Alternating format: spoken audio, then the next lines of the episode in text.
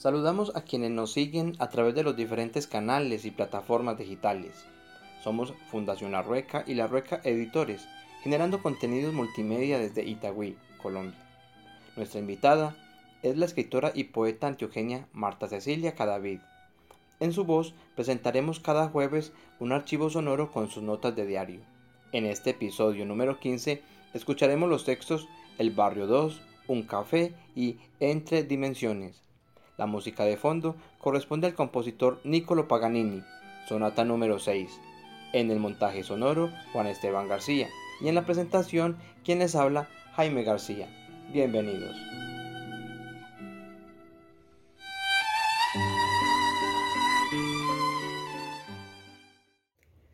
El barrio 2. Han cercado los laureles inmensos y frondosos que guardan el frontis del edificio. No, no los van a talar, me dijo la presidenta de la Junta. Van a continuar los trabajos de la vía que estaban estancados. Deben romper la acera y quitar la cerca de alambre que tiene el edificio. Claro está que si encuentran problema con las raíces, tú sabes que las raíces de esos árboles son muy grandes, entonces entonces, primero la ciudad, primero el hombre, primero los autos. Es una sensación extraña pasear por allí, porque exactamente detrás de la nueva malla están los laureles y sin embargo parece como si me hubieran quitado los brazos. Me siento despojada de una parte pura, serena, con energía sanadora como la de estos dos guardianes verdes que nos han acompañado durante más de 30 años, a nosotros los habitantes del edificio y a otras criaturas que se solazan en sus ramas, pájaros, ardillas, lagartijas, gusanos. Rezo porque no cometan otro arboricidio más.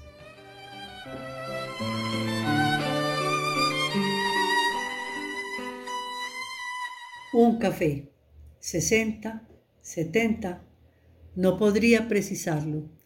Rostro sereno, cabello plateado, penetrantes ojos grises, de estatura media y un poco rellena de carnes, atravesó el mostrador de un acogedor local del mola donde me acerqué para disfrutar de un café. Se agachó para revisar algo, tomó unos implementos, los reubicó, dio instrucciones al joven encargado de la cocina, echó una mirada a la sartén que estaba en el fogón y luego llevó sus manos largas hacia atrás por debajo del cabello para levantarlo, al tiempo que exclamaba, ¡qué calor! Yo había encontrado un banco alto para sentarme y esperaba que la empleada que pelaba unas papas me mirara cuando ella hizo el comentario, lo cual me dio pie para decirle, claro, debe tener calor. Yo estoy en un clima perfecto, ni frío ni calor, pero he estado sentada aquí muy tranquila en cambio usted parece que se ha estado moviendo de un lado para otro. Así es, respondió. Y es que acabo de llegar de Macro, pero ¿en qué le puedo servir? Quiero un tinto clarito, le respondí. Con mucho gusto, señora. La empleada que escuchó se apresuró y puso frente a mí un pocillo blanco grande de humeante café con su plato. ¿Con endulzante o con azúcar? Con azúcar, gracias.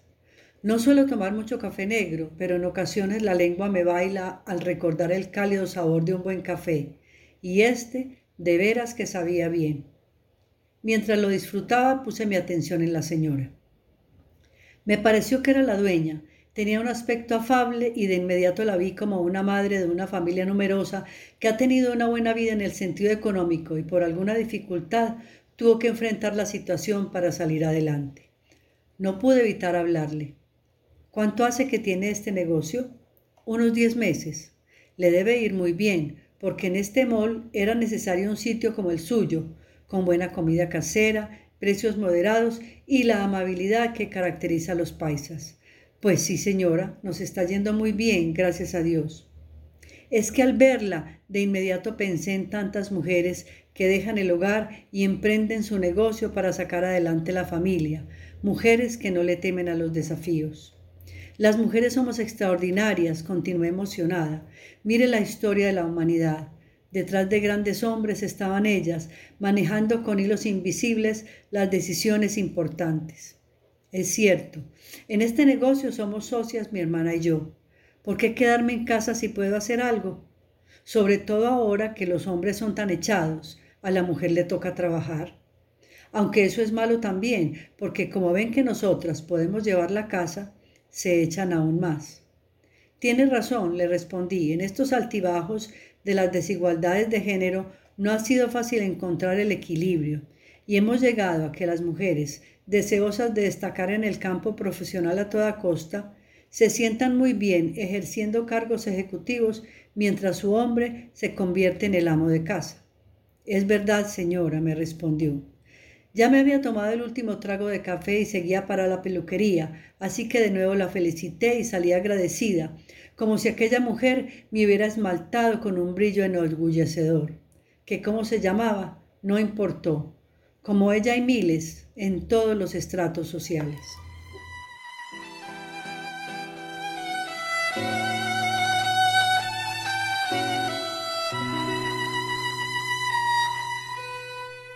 Entre dimensiones.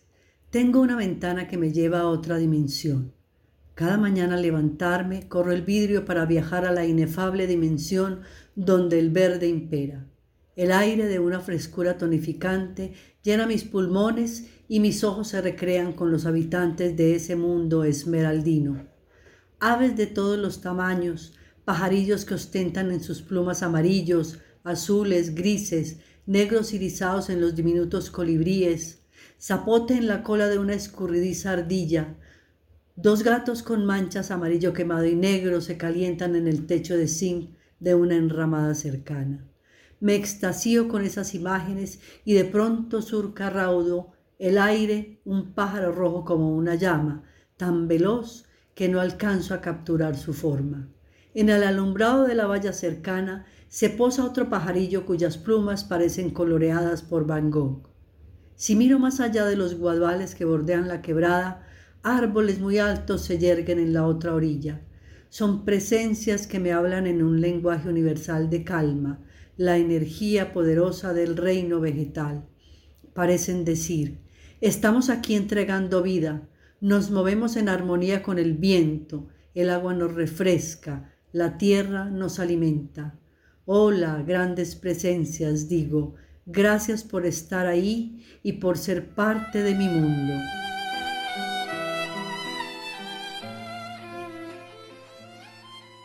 Terminamos así este archivo sonoro Agradecemos a Marta Cecilia por la lectura de sus textos y renovamos la invitación para que en ocho días y cada jueves esté con nosotros y nos comparta un nuevo episodio de sus notas de diario.